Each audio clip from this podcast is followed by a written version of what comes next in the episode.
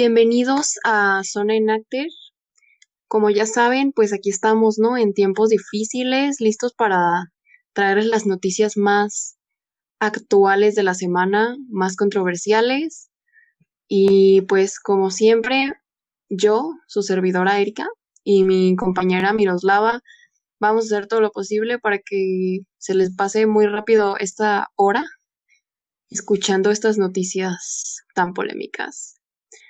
Vamos a iniciar la semana con una noticia que a mí me parece muy triste porque pues desafortunadamente Ruth Bader, que era una jueza de la Corte Suprema de los Estados Unidos, pues falleció este viernes a los 87 años después de haber luchado contra el cáncer, que ya había tenido cinco ataques de cáncer previamente, pero pues esta vez ya desafortunadamente perdió la vida. Y pues su carrera legal, lo que la marcó la trayectoria de esta importante mujer fue que promovió los derechos de las mujeres y desafortunadamente pues este viernes perdimos un icono feminista muy importante. Ay, qué lamentable. Sí, la verdad es que yo también escuché mucho eso y lo vi en Twitter por todos lados. Y pues esperemos que esté descansando. La verdad es que sí se lamenta mucho porque era una de de una de una de nuestras voces más importantes y que nos representaba muchísimo. Desafortunado, pero hay que seguir. ¿Qué más qué más tienes, Miros? Ok. Les tengo una noticia que creo que todo el mundo hemos estado viendo. Y es que el pasado 19 de este mes sucedió una manifestación contra AMLO.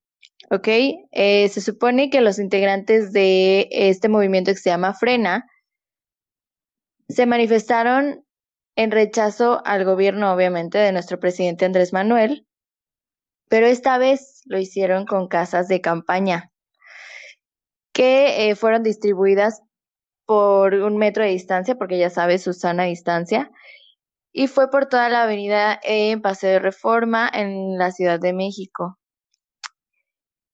Y eh, también esto me lleva luego, luego a la siguiente noticia, y es que dijeron que esta manifestación se podría extender hasta el 30 de noviembre o, en su defecto, hasta que el presidente renuncie. Entonces, pues el movimiento ahí está, ahí sigue. La verdad es que deja muchos cabos sueltos, lo dejo a su opinión, a su consideración. De hecho, de eso precisamente había escuchado que ni siquiera había suficientes voluntarios, que las casas de campaña estaban completamente vacías y que estaban solicitando voluntarios a los que iban en los carros, ¿no? Bueno, la verdad es que no entiendo al fin, ¿no? De un movimiento que mm, en el que nadie se une, pero bueno. Sí, bueno, veremos. Sí, también eso, sí, exacto. Yo también vi, sí, vi varios videos en donde iban como, creo que los pusieron en Twitter y grababan, o sea, literal como pruebas de que las casas están vacías. Pero bueno, ¿verdad? Pasando a noticias más serias, mm, menos contradictorias. Pues algo no tan bueno que resultó que eh, ya se presentó un segundo caso de un voluntario que presenta una enfermedad neurológica aparentemente causada por la vacuna de AstraZeneca, que ya todos sabemos que están realizando la vacuna del COVID-10 contra el COVID-19, pero según los datos presentó exactamente las mismas características que el voluntario anterior que también sufrió de fuertes secuelas muy graves. Y a pesar de esto, fíjate, a pesar de esto, AstraZeneca dice que ellos no saben qué onda, ¿no? Que ellos dicen que no tiene, que, que no, que no es posible probar que esto que, se, que le causó a este voluntario sea debido a la vacuna que le pusieron. ¿Cómo crees? la verdad no creo, ya mucha coincidencia, la verdad no sé, me hace dudar muchísimo. Me hace dudar, em, veamos quién gana, si Rusia o Estados Unidos. la verdad es que a estas alturas ya no me interesa quién gane, simplemente quiero quiero salir amor a contagiarme. No inventes. La verdad es que sí, como tú dices, mm, yo tampoco creo que pueda ser improbable porque, pues algo, o sea, algo tiene la vacuna o algo tiene que detonó eso. Y la verdad es que eso, hoy no, neta que cada vez que nos dicen cosas de esas, me estreso tanto. Porque digo, es que ya no sé si seguir presionando, o sea, si, si seguir diciendo, no, es que ya, es que ya necesito así como tú que que ya esté, porque ya quiero salir, quiero estar bien, que todos estemos bien, todo bien. Pero a este paso, pues nada más nos queda tener esperanza. Y con la gente atendiendo todas las indicaciones, ¿verdad? Sí, ¿verdad? Que hablando de eso, déjame decirte que López Gatel nos informó que podría haber un nuevo confinamiento en octubre. Se supone que la curva de contagios aumentó un 2%, me parece, que esto es obviamente con relación a las últimas semanas, que cada vez ha habido más regiones en las que han dejado el confinamiento, ya sabes, hemos visto historias de Instagram, no lo sé, quién sabe. Uh, bien a gusto en la carnita asada, ¿verdad? Claro, sabes, sabes que sí. Y la verdad es que, ay, no sé, según dicen los expertos, esto podría extenderse hasta abril del 2021, que es fecha que justo coincide con el ceso de los casos de influenza. Entonces. Te juro que cuando me dijiste eso, en mi cabeza sonó la canción de Dorime. ya no puedo con esta incógnita. Ya no puedo con la gente imprudente. Ay, no, de verdad que ya no sé qué. No sé qué cosa va, va a explotar primero. Porque referente a esto también en la mañana, de hecho, escuchaba que a varios estados ya están con posibilidades de que se reanuden las clases presenciales porque aparentemente yo no sé dónde sacan esto. Estoy, perdonen que suene muy antisistema y lo que quieran, pero pues es la verdad. Que dicen que varios estados eh, ya van a entrar en semáforo verde y yo digo, ¿cómo? O sea, todo México ha estado como muy, muy ignorante al hecho de que estamos en medio de una pandemia y todos salen de que a las plazas, al cine, a comer con los amigos, de fiesta, al antro. O sea, ¿realmente a la gente no le interesa? ¿O a la mayoría de la gente no le interesa? Y digo, ¿cómo me estás diciendo que ya no hay más casos y que ya va a estar todo bien? O sea, no te creo, la verdad, la verdad. No, no, la verdad es que es imposible porque además ahorita se vienen las fechas fuertes del año, amiga, se vienen las fiestas, se viene todo. Navidad, no, no, quédense en tu casa, amo Navidad. Ya sé, entonces... Que me mantiene cuerda. Exacto. No sé, la verdad es que sí dudo mucho. Obviamente, sabemos, bueno, presuntamente son pues semáforos verdes. Obviamente sabemos por, o sea, que la actividad económica tiene que seguir y tiene que reanudarse, pero creo que debería haber otra manera. Pero también no podemos, no se puede hacer a costa de la salud de la población, o sea. Exacto. Es que son cosas como que si de verdad hubiéramos hecho las cosas bien desde que inició esto, el impacto económico ya habría cesado hace mucho. Sí, o sea, porque realmente si la gente se quedara en su casa el mayor tiempo posible y solamente el sector que necesita, pues obviamente trabajar y salir a cosas de extrema necesidad, pues lo hicieran cuando lo necesitaran bajo las bajo los lineamientos de seguridad que ya conocemos todos y no con 10.000 ladies que surgen ahorita, como ya te comentaba hace ya un rato, pues es, que la, pues es que las cosas del panorama sería muy diferente, pero tampoco podemos esperar que seamos como Canadá o como China, ¿no? Primeras potencias mundiales que le dan apoyo económico a los ciudadanos y que tienen estrategias ya definidas súper buenas. La verdad es que México ha dejado mucho que desear, tanto la manera de actuar del gobierno como la manera de actuar de las personas. Sí, la verdad es que tienes toda la razón. Esto solamente es consecuencia de que no hacemos caso. Y otra vez, se los dijimos, se sabía. Se sabía y no quisieron hacer caso. No sé, mira, yo solamente ya voy a estar aquí sentada esperando dentro de mi casa siguiendo las instrucciones. Y ya. Pues sí. Ya que me queda ya, perdí, ya yo di por perdida la Navidad hace un buen rato. Igual, igual eso no quiere decir que no me voy a, poner mi atracón, ¿verdad? De Navidad, porque... Claro, sabes, sabes. Para eso existe la Navidad, amiga, para eso. Ya cuando se acerquen fechas navideñas ya hablaremos cosas muy enfocadas a eso, porque ya sabes, ¿no? Se viene de que las compras navideñas en exceso, eh, los embargos de Coppel, tú sabes. ¡Uy! Claro, sabes que sí. No compren más de lo que, de lo que pueden pagar, amigos, por favor. Compras responsables. Todos, bueno, me imagino que algún sector de la población conoce a la conocida actriz Carol Sevilla, que ya, ¿no? Firmó un contrato con Disney, salió, ¿no? La, en la de, ¿cómo se llama? La de Soy Luna. Soy Luna. Ay, es que lo siento, es que no me acuerdo. Mis primos veían eso, pero recuerdos vagos, pero sí la ubicamos.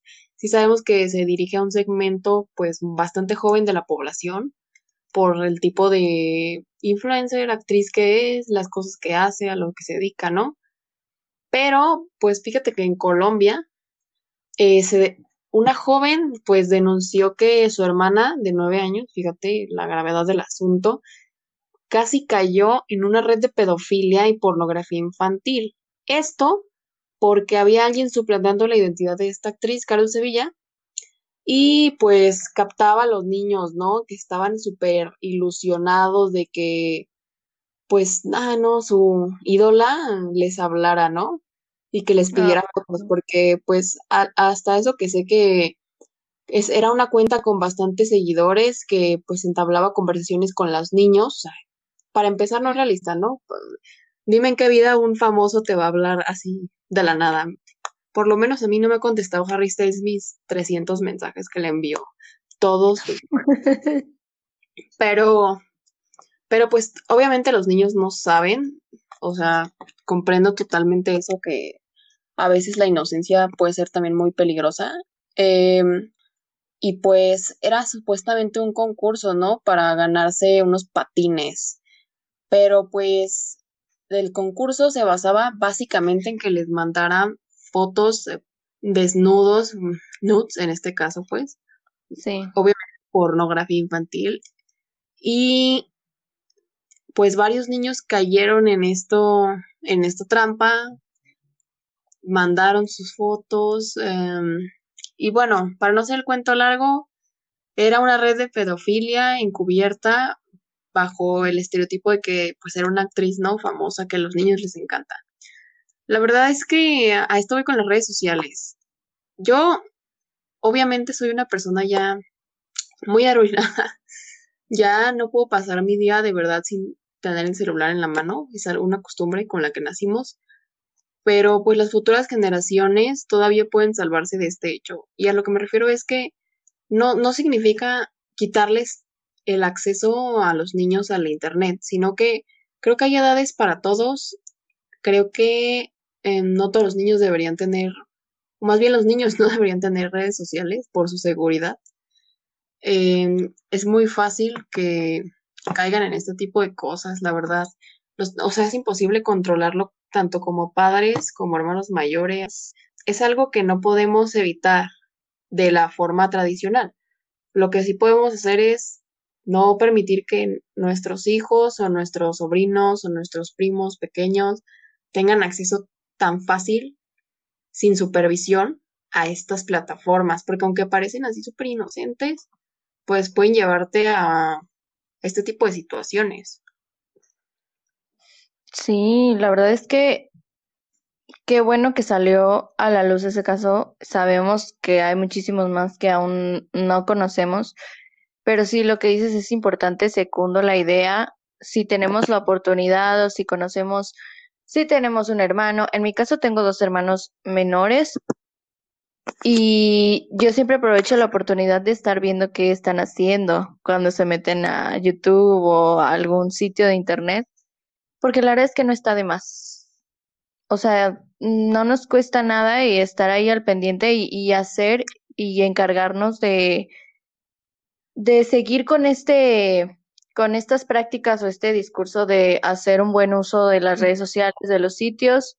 Y si no es necesario, pues no, o sea, ¿para qué lo tienen? La verdad es que todos necesitamos cierta madurez para todas las cosas, Pues también hay que enseñarles a los niños. Yo sé que a veces es muy difícil hablar de ciertas cosas con los niños porque creemos que los niños no van a entender o son muy chicos para estas cosas, pero la verdad es que la, esto nunca está de más. Decirle a tu hijo o a tu hermano chico, hablarle de estos temas que a lo mejor a ti nunca te los platicaron, ¿no? Porque pues recordemos que vivimos en épocas muy distintas. Pero, pero hay que perderle el miedo a comunicarnos con las personas y hay que perderle el miedo a, al qué van a pensar los niños, ¿no? Más bien hay que procurar como establecer esos límites, platicarles a los niños qué show, o sea, la verdad es que siento que los niños son muy perspicaces y aunque ustedes no lo crean, entienden las cosas muy rápido si se las explicas bien. Sí, eso es verdad. Y, la, y, y fuera de todo es que ellos pues no van a pensar nada. O sea, la verdad si se los explicas hay maneras de decir las cosas, de, de contarlas, de explicarlas. Pues ojalá que todos podamos ayudar o poner nuestro granito de arena por esa parte. Tengo otra noticia también, hoy que es un poco sí lamentable, y es que eh, el pasado 21 pidieron revisar un caso de una alumna de la UNAM que está en la cárcel.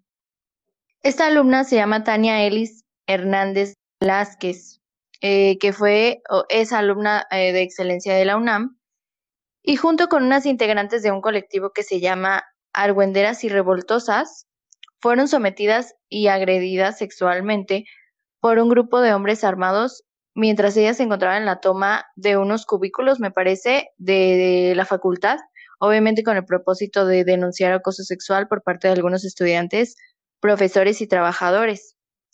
Esto, o sea, este hecho sucedió en marzo. Y ese mismo día que sucedió, también se viralizó un video en el que se observa que presuntamente Ellis y otras dos jóvenes, me parece que del colectivo, estaban en un edificio de la facultad, de, la Facultad de Estudios Superiores, y se veía que rociaron combustible y que prendieron fuego a las instalaciones. Obviamente toda esta acción fue para llamar además la atención eh, de bomberos y paramédicos para lograr salir porque después de la agresión que sufrieron, los mismos agresores amenazaron con volver. Entonces, o sea, es un tema muy fuerte porque además de todo esto, eh, el incendio, o sea, provocó o gracias a esto llevó a la detención de la chava, de Tania, el pasado 25 de agosto y la abogada que está a cargo de este caso pide más de 4 millones de pesos para cubrir los daños. Entonces, obviamente todo este movimiento fue para eh, denunciar lo que ya les mencioné. Y no sé, la verdad es que es algo muy fuerte y es algo muy delicado porque estamos viendo y estamos presenciando mm, pues otro suceso en el que se encubre a una institución y que les importan más lo material o el edificio, lo, lo que está ahí en vez de todo lo que todo lo que guarda, todo lo ilícito que guarda. Pues, y bueno, no solo aparte de eso, ¿no? Que Tania fue inculpada porque realmente todos conocemos y hemos visto en todos los movimientos o las marchas feministas sobre todo, que siempre están esos grupos de choque, ¿no? Que nada más van a hacer un desastre total, ajeno completamente a los organizadores, a los activistas del movimiento, y nada más desvían la atención de, la, de lo importante, o sea, de lo, del objetivo real del movimiento. Y esto sale en los medios, ¿no? Y nos intachan el movimiento como que revoltosas, que escandalosas, que exageradas, no sé, bueno, muchos adjetivos que no voy a mencionar, pero creo fervientemente que pues obviamente es a propósito, ¿no? Para callar callar a las personas. Y este es el caso de Tania, que está en la cárcel. Fíjate, o sea, en la cárcel, una cárcel de máxima seguridad. Sí. Por un hecho que del que ni siquiera es culpable por haber eh, vaya utilizado su libre expresión que a, la que todos tenemos derecho como mencionábamos antes lo que me parece impresionante o no sé cómo decirlo, impresionante o desgastante ya el hecho de que siempre a estas personas que piden justicia les va peor que a las personas que, que hacen cosas malas, ¿no? Que a los delincuentes, que a los narcotraficantes, que a los grupos ilícitos que hacen muchas cosas para básicamente delinquir, ¿no? Entonces, ¿cómo, cómo lo ponemos así? Por ejemplo, ya vemos el caso de el gobernador, no, sí, el exfuncionario de, de Puerto Vallarta, ¿no? Que tenía una niña en el carro desnuda, lo, o sea, lo, lo, lo agarraron infraganti, ¿no? En, en el acto. Y ya salió, o sea, con una fianza, o sea, y tú me dices que esta pobre mujer la fianza creo que era de 200 mil pesos o algo así. Tú me dices que le vas a poner una fianza de 200 mil pesos porque un grupo ajeno al movimiento fue a quemar el edificio, poniendo en peligro no solo la vida de, de las personas que trabajan ahí, no, poniendo en peligro la vida también de los activistas que estaban en ese momento.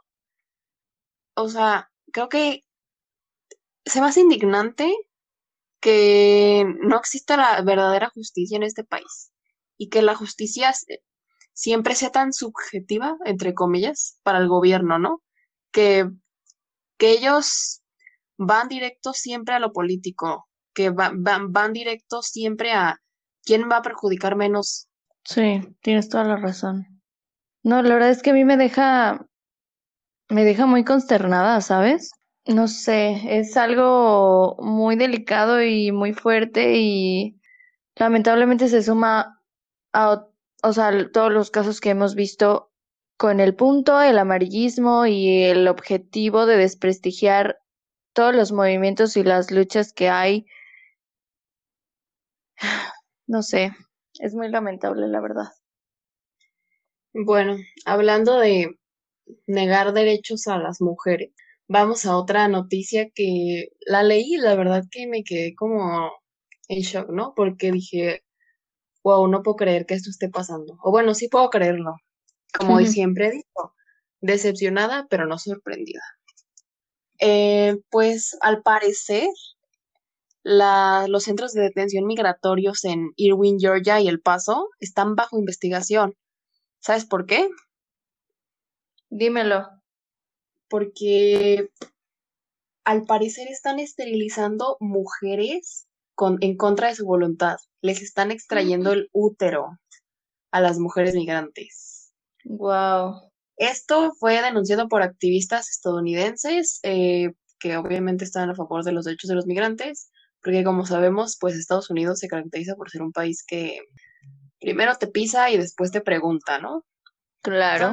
Entonces, pues Marcelo Ebrard, que es el secretario de Relaciones Exteriores de México, pues, pues ya está como súper indignado, ¿no? Y está diciendo que esto no está confirmado, porque no hay pruebas que lo confirmen, pero dice que si se llegara a confirmar esto, se va a ver un, va a haber un despapalle, ¿no? Va a haber va a haber sanciones muy fuertes porque esto es atentar contra los derechos de las personas, esto es atentar contra los derechos humanos, ¿verdad? Hablando de... Sí. Y pues está, está, no sé, de verdad, lo leí y me quedé como en shock porque dije, wow, no puedo creer que hasta, hasta a tanto ha llegado este país, ¿no? Bueno, en, en este caso, este gobierno para deshacerse de tantos migrantes, ¿no? Tantas personas que pues realmente no creo que alguien esté allá por gusto, sino por mera necesidad. Sí, la verdad es que es impresionante hasta dónde puede llegar. O sea, te vas, como ya lo dijimos hace rato con, con lo del semáforo verde, todas, todas estas situaciones, esta que acabas de decir, o sea, imagínate, vas con tu objetivo, te cueste lo que te cueste. La verdad es que eso es, eso es, oh, no, eso es algo demasiado visceral y espero, espero fielmente que surja algo más y que no dejemos este tema morir porque es algo muy grave. No, es algo que espero que se esclarezca y que la verdad es que te digo, no me sorprendería si así fuera. Claro. La verdad que a veces cuando se habla de gobierno y cosas políticas, uno siempre espera lo peor. Ay, la verdad es que sí. Bueno, y hablando de eso, ustedes recordarán el caso de los 43 normalistas de Ayotzinapa, hablando de gobierno. Bueno, pues el gobierno de Baja California realizó un operativo de búsqueda en Mexicali de quien podría ser Jorge Antonio Tizapa Leguideño, uno de los 43 normalistas desaparecidos en este caso. Esto sucedió a partir de que en redes sociales mm, publicaron, alguien publicó una foto de un joven en situación de calle que tiene un gran parecido con el que sería el normalista desaparecido, según sus familiares. Ay, no, la verdad es que a mí cuando leí esto se me enchinó la piel porque eh, estando buscando y todo, hasta ahorita no se ha corroborado, no se ha corroborado la noticia, pero imagínate, o sea, la verdad es que de pensar eso podríamos tener más aires de esperanza, porque pues esta, esta búsqueda no ha terminado. Pero no sé, la verdad, yo tendría esperanza, pero también como no, bueno, al menos yo no supe de la procedencia de la foto, entonces, la verdad no sé qué pensar, pero es algo también muy, muy, muy fuerte que también tiene que ver con el gobierno. Uno se puede esperar de todo. Sí, la verdad es que a estas alturas ya nada lo sorprende a uno. Realmente siempre hay muchas cosas por debajo de la mesa. Obviamente, no, no me sorprendería tampoco, como ya ha especulado muchas personas, que pues el gobierno no está detrás de todo esto y están coludidos con los grupos delictivos. No sabemos, la verdad es que es algo que todos suponemos. Son teorías conspirativas, pero que tengamos la certeza o las pruebas, no. Y hablando de, pues cosas así como raritas, raras, mm, sorprendentes que pasaron esta semana, pues no, que nuestra hermosa, maravillosa Torre Eiffel, que no conozco porque soy pobre, pues fue evacuada porque aparentemente hubo una alerta de bomba, ¿no? Todos sabemos que desafortunadamente en Europa hay muchos ataques terroristas. Siempre, entonces, pues están como muy alertas ante estas cosas porque pues aparentemente avisaron que había una bomba en la Torre Eiffel, obviamente tuvieron que evacuar a todos los turistas y los, los locales, ¿no? para comprobar que fuera real y, encontrar lo antes posible la, la bomba, ¿no? Y la, la, evacuación comenzó a las 12.15 del día y pues después de mucho, mucho tiempo de búsqueda y así, pues a las, a las seis y media terminó esto. Obviamente se cerraron muchos lugares por motivos de seguridad, más de tres meses porque ya sabemos, ¿no? Pandemia. Claro. Pero, pero pues no, no, no, al, parecer no fue nada grave, nada más fue como sustos, sustos que no dan gusto, pero que gracias a Dios fueron sustos. O sea, imagínate que hubiera explotado una bomba, ¿te imaginas? El, no sé, el caos, o, sea, el mundo se sí, No, eh, afortunadamente solo fue eso, porque no me quiero ni imaginar lo que hubiera pasado. O, sea, yo la verdad es que cuando pasan esas cosas me conmuevo mucho. sí, cuando tembló en, tú recordarás, ¿no? Que estamos en la universidad en ese entonces, en la tarde. Sí. Y cuando tembló, o sea, cómo se veía todo, todo tan feo y las personas gritando, las personas que murieron, desafortunadamente, las pérdidas materiales, muchas personas perdieron su casa. Fue algo muy triste, la verdad. Qué bueno que mm, por, por este año que la verdad está muy, no quiero decir horrible, está complicado. es como una relación muy tóxica de la que no podemos salir. sí, em, amiga, la verdad es que no. Nos hace falta mucho Amor propio, no lo sé, para poder salir de esta relación tóxica porque ya es demasiado, suéltame, me estás lastimando. No, yo necesito un 2021 ya lleno de positivismo o en su mayoría de cosas buenas, porque ya la verdad es que este año nos ha pegado muy duro a todos. Y bueno, vámonos ahora sí a lo, a lo de nuestro Jalisco querido, a lo local. Ok, hablando del 2020, eh, pues fíjate que en Jalisco se reporta que eh, hay 47% más muertes por COVID a las que se esperaban al inicio del año. Ay, no, la verdad es que a mí leer estas cosas me da muchísimo miedo. Y es que también con base en el cálculo que se realizó para medir la diferencia entre las defunciones que se observaron y las que se esperaban en temporada normal, fíjate, del mes de abril a agosto de este año, se esperaban en Jalisco 16.980 muertes, pero las reportadas fueron 24.886. Sí, y a nivel nacional el exceso de mortalidad es del 59%, o sea, las pérdidas humanas esperadas eran 207.450, pero ocurrieron 330.000. Yo les dejo el dato nada más. No, bueno, para toda la gente que se fue a pasear en la línea 3, que ahí me contaron. Ojo ahí, amigos, ¿eh? Porque no hay sana distancia, no hay medidas de seguridad. Dudo mucho que estemos preparados para cosas peores, que ya hemos visto en países mm, primermundistas. Mm, realmente no estamos muy lejos, ¿eh? Somos de los primeros lugares. Y si Estados Unidos, que es una potencia muy cañona, no ha podido, ¿qué les hace pensar que nosotros sí? Lo dejo al aire. Y hablando de, pues, nuestra queridísima, finísima, obviamente en excelentes condiciones, línea 3, pues, la verdad es que de tantas, de tantas fallas que ha tenido esta línea, ya ni siquiera sé cuáles decirte. Pues que se quedó en Avenida Revolución, detenida a la altura de Carlos Fuero y entre la estación de Cusey y Revolución. Yo se ubico ahí, ahí era mi rancho.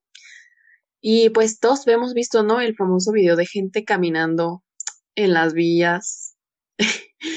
la verdad es que es algo que ya la verdad no me sorprende. Siempre que ya entro a, Facebook o a mis redes y siempre. Eh, la línea 3 dejó de funcionar. Hay como muchísima gente esperando, ¿no? Sin, obviamente, la sana distancia. Y, y digo, ¿no que no se supone que esto es nuevo? O sea, ni siquiera las líneas, la 1 y la 2, que son más viejas, han tenido tantas fallas, ni siquiera que, ni siquiera cuando estamos en la estación de Periférico Norte, que bastantes, pues los rieles están como al descubierto, ¿no? Y pues cuando llueve, como tú y yo sabremos muy bien, eh, se para el tren y ya no avanza.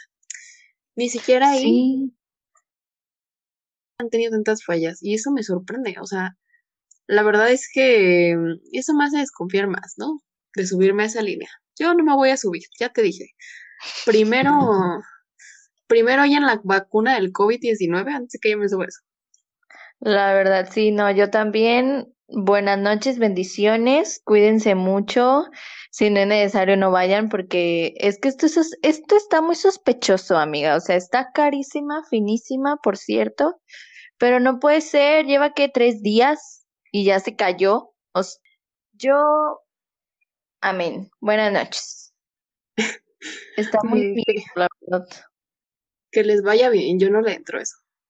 Bueno, ahora pasando a la sección de emprendimiento, les traigo un proyecto que tal vez se pueda se puede ver mm, con aires de esperanza a comparación de nuestra querida línea 3.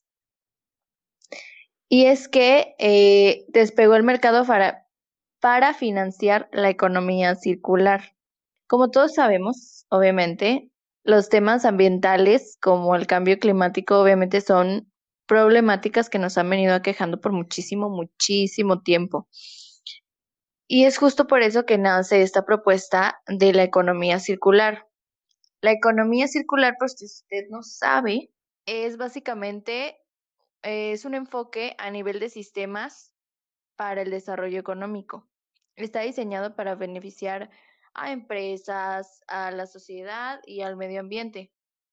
Y se basa en tres principios muy importantes, que es eliminar residuos y polución, mantener productos y materiales en uso y regenerar, obviamente, los sistemas naturales. Esto, esta noticia de que despega el mercado sucede porque hace como tres años, en 2017, no existía ningún fondo de ningún lado, o sea, nada de capital para financiar estos proyectos. Y pues obviamente recientemente nos enteramos que en este periodo del 2020, en este corto periodo que lleva, es que ya es mucho, ¿verdad? Pero a mí se me hace muy poquito. Eh, en este periodo que llevamos del 2020, algunos líderes de las industrias, como son BlackRock o Credit Suisse, han lanzado un total de 10 fondos de capital público centrados para la economía circular. Entonces, pues no está de más que les diga que comenzaremos a ver aún más en auge estos modelos de inversión y de negocio. Y tengamos esperanza y apoyemos en lo que podamos. Y pues a lo que voy siempre, ¿no? Siempre uno tiene que pensar en, yo la verdad, hay que pensar siempre en el consumo consciente, amigos. No compren por comprar, no compren porque estoy bien aburrido. Ah, ¿Qué hago? Voy a comprar mi, voy a comprarme 30 prendas en Shein. Si no tienen la necesidad, por, o sea, como les digo, ¿no? Todo, todas estas industrias requieren de utilizar muchísimos recursos naturales. La verdad es que no estamos como no tenemos 30 planetas en los que podamos talar árboles, eh, consumir el agua potable, no. Por más que queramos, no se puede. Y esta economía circular es precisamente para disminuir el impacto de la industria e-, en el medio ambiente. Y es algo que deberíamos, debería todas las empresas de poner un ojo ahí porque hay una oportunidad. O sea, si no lo hacen por buenas personas, que deberían hacerlo por buenas personas, háganlo porque pues les va a dar un valor agregado, ¿no? Responsabilidad social. Y pues para que se jacten, ¿no? De que, uy, yo sí apoyo la economía circular. Uf. Exacto, también sabes, sabes que sí. Aunque sea, utilícenlo como mercadotecnia, ya. No importa, no importan los fines, sino el, el resultado. En fin, hablando de cosas que deberían y no deberían hacer las empresas, pues Tesla se metió en un, ¿cómo decirlo? En un show muy grande porque...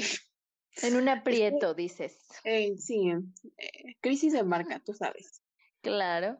Y es que pues un conductor se durmió en un vehículo Tesla que todos conocemos que son súper caros, ¿no? Porque tienen piloto automático y así. Súper futurista. Eh, pues se durmió viajando a 140 kilómetros por hora con el piloto automático. ¿Cómo crees? imagínate cuántas, a cuántas personas pudo haber matado en su, en su sueño o en su siesta reparadora de 15 minutos. No, no o sea.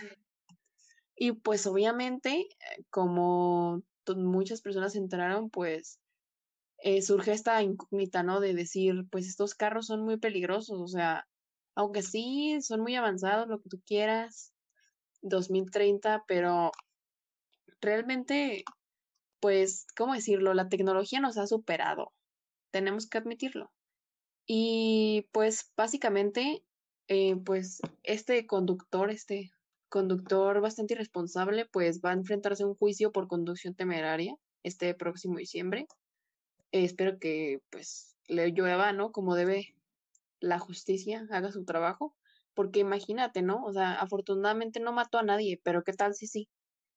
O sea, imagínate, tú sales un día de tu casa y un tipo así que irresponsable, sin medir las consecuencias de sus actos, te mata.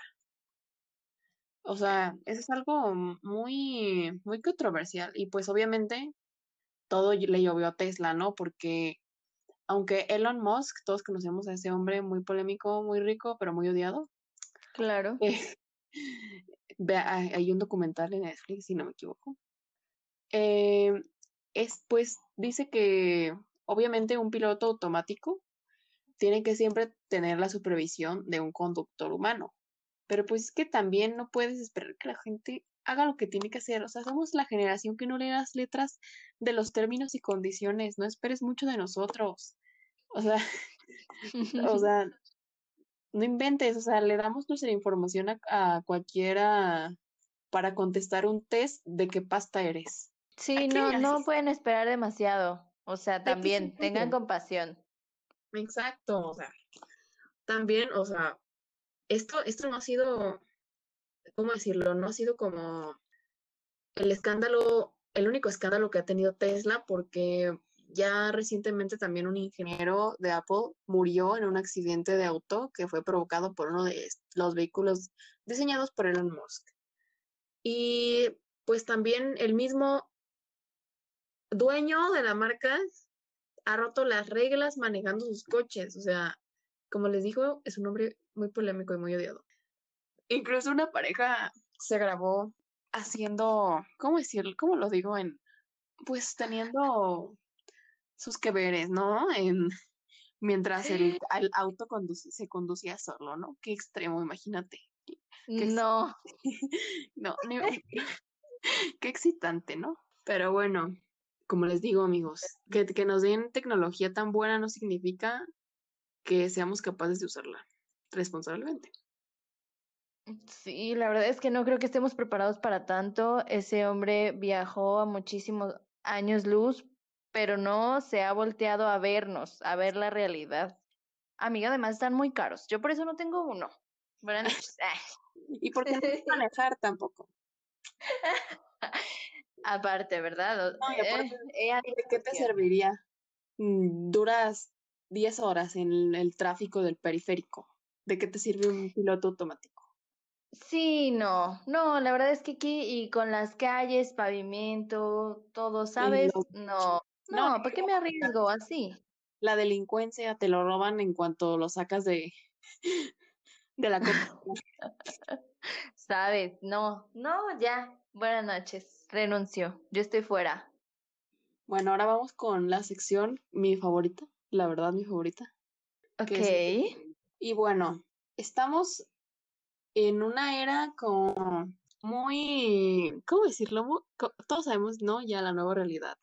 Pero pues, por si ustedes no lo sabían, no los vieron, se los perdieron, pues ya fueron nuestros queridos Emmys del 2020, ¿no? La ceremonia que premia las a los shows, a, los, a las series, a los programas de TV, ya saben, a las televisoras, por hacer un excelente trabajo en lo que hacen. Y por primera vez en la historia de los Emmys fueron totalmente en línea. Esto quiere decir que todos los nominados estuvieron desde sus casitas, eh, haga de cuenta, en un Zoom, ¿no? En clases virtuales, recibiendo sus premios, dando atentos y nada más asistió pues obviamente el conductor. Pero pues, ¿cómo decirlo? Es, la verdad es que hubieron muchas cosas muy remarcables, eh, muy importantes, yo diría. Eh, aparte de que obviamente fue un nuevo formato adaptado a las nuevas necesidades de la sociedad.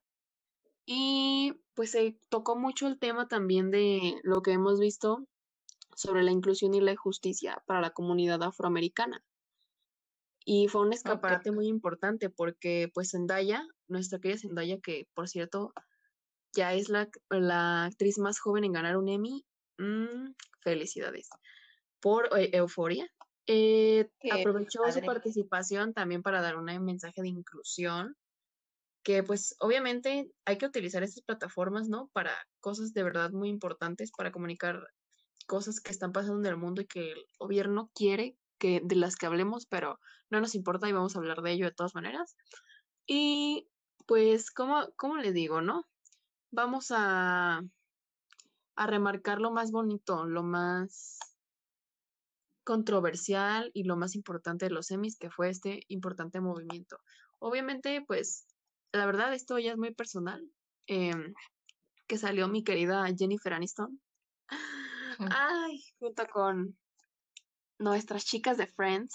Ay, no, Dios mío. Fue muy maravilloso. Yo como fan de Friends lloré en esa parte, pero pues sí, ¿no? Ya los, los Emmys fueron algo digno de lo que hablar.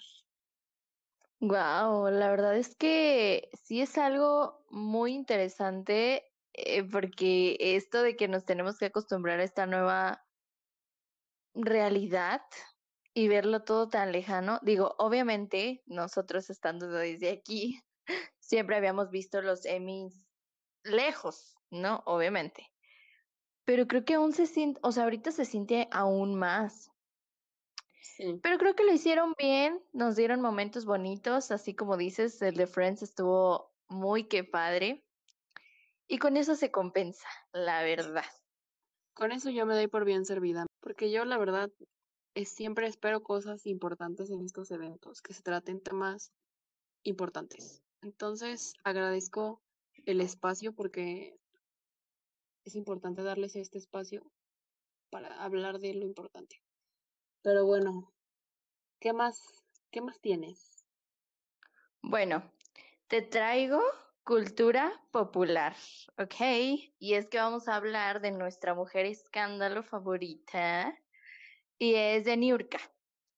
Bueno, pues eh, el pasado 19 de este mes, Niurka explota y abandona programa de televisión. La verdad es que yo extrañaba mucho a esta mujer y que tuviera un escándalo nuevo, que me diera té.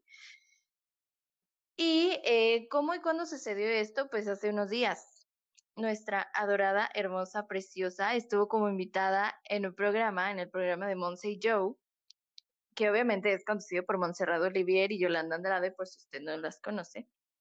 Y eh, luego de, pues fue el viernes pasado, luego de que se hicieron como una serie de bromas pesadas, creo, entre ellas, entre las famosas, entre las conductoras y Niurka. Pero el conflicto real, real, se dio cuando al momento de que una de las conductoras, Montserrat, le pidió a Niurka que se saliera del programa, que se saliera del foro. Yo la verdad es que no sé si fue en serio o fue broma o no sé qué, pero Niurka se lo tomó muy literal y se fue. Entonces ya después subió una un video, me parece, un TikTok, no recuerdo. Pero en el video ella pues le reclama a la conductora, a Montserrat, y le dice, o sea, en sus palabras dijo, tú dijiste Niurka ya vete. Y ella se fue y que Montserrat la siguió arrepentida. Y claro que nos dice muchísimas de sus, de sus frases célebres, eh, porque en el mismo video dice, y es que la verdad te quisiste lucir, te vi, pero te ignoré. Quedé. Y pues ya, la verdad es que sí fue un escándalo, no sé, es algo tal vez para ellas, para nosotros, para todo el mundo muy subjetivo. Pero la extrañé mucho y pues obviamente, o sea, la, o sea, no me traten así a mi pobre Niurka y no me la subestimen, porque ella es la reina del escándalo, ¿ok? Exactamente. Y pues vamos ahora sí que a seguir, ¿no? Con, pues ya los Billboards uh, Music Awards ya nos dieron la lista de sus nominados. Y entre ellos, eh, Lil Nas X, que es el que canta Old Town Road. Todos conocemos esa canción. Tiene 13 nominaciones. Icónico. Billie Eilish y pues tiene 12, ¿no? O sea, imagínate que la mujer está triunfando mucho.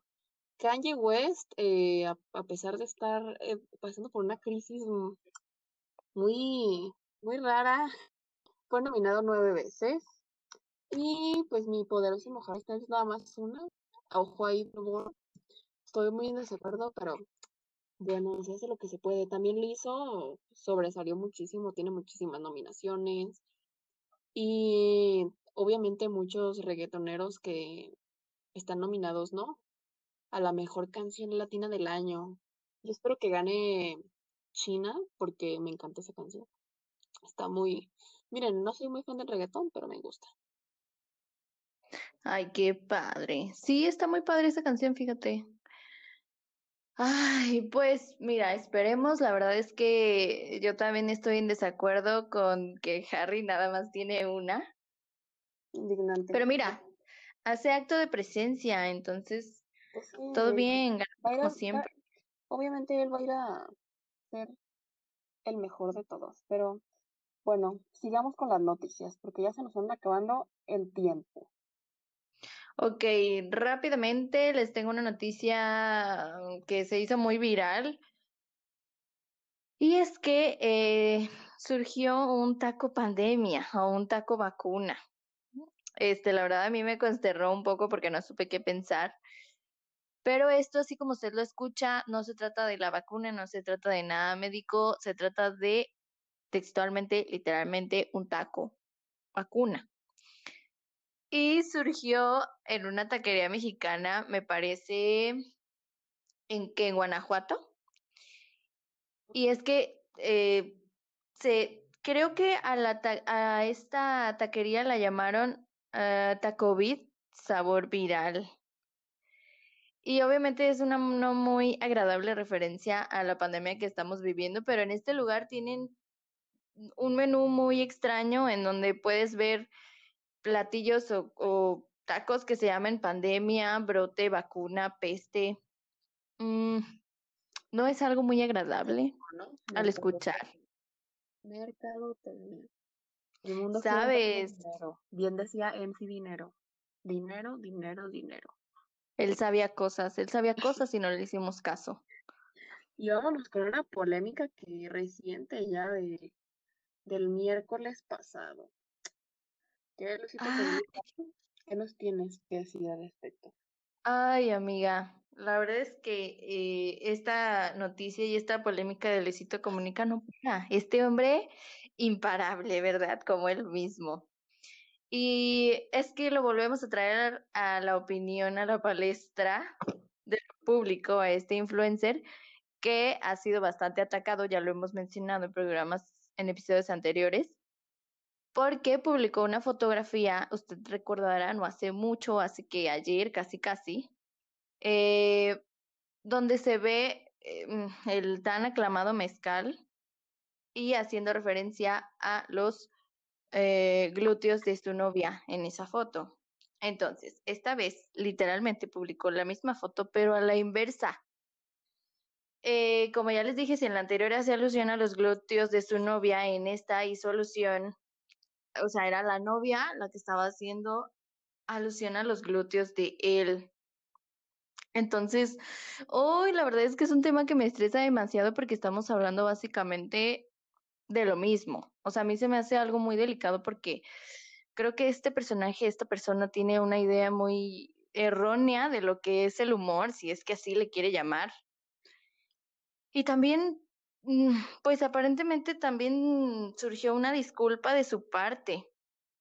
Entonces, o sea, por la primera foto que él había publicado. Y esto, sin lugar a dudas, representa como doscientos mil pasos en retroceso. Ay, porque estamos volviendo a lo mismo, estamos cayendo a lo mismo. Y es una, o sea, sigue siendo, o sea, del lado de donde lo vea, sigue siendo una apología y una burla de la violación. es ver los comentarios, ¿no? De sus amiguitos hombres. Sí. Yo creo que a veces opinar del privilegio de que no te sientes frágil o que no te sientes en peligro constante es algo muy peligroso, amigos. Em, hay que ser empáticos, hay que ponernos en los zapatos de todas las personas, hay que ser conscientes y pensar dos veces antes de dar like, publicar, compartir. De verdad que, aunque les parezca muy gracioso y lo que ustedes quieran, hay personas que desafortunadamente han sido abusadas sexualmente, que sus temas les parecen incómodos y es como si te estuvieras riendo de ellos, realmente. Entonces, esta semana vamos a dejar esto al aire, ¿no? Vamos a dejar que las personas lentamente o espero rápidamente se deconstruyan y que piensen mucho en las personas a las que siguen. Porque sí, es un influencer, ¿no? Pero tiene mucho público y en lugar de usar su plataforma para ser consciente a las, personas de todas estas burlas que hacen apología a las violaciones, em, pues en lugar de hacer eso se burla de ello. y parece que nunca entiende. Ya se lo explicaron con peras y manzanas y no entiende. Pero bueno, hasta aquí el episodio de hoy. Vamos a dejarlos ya seguir con su, con su vida, no salgan. Esperemos que todo vaya bien. Y esto fue Zona en Actor.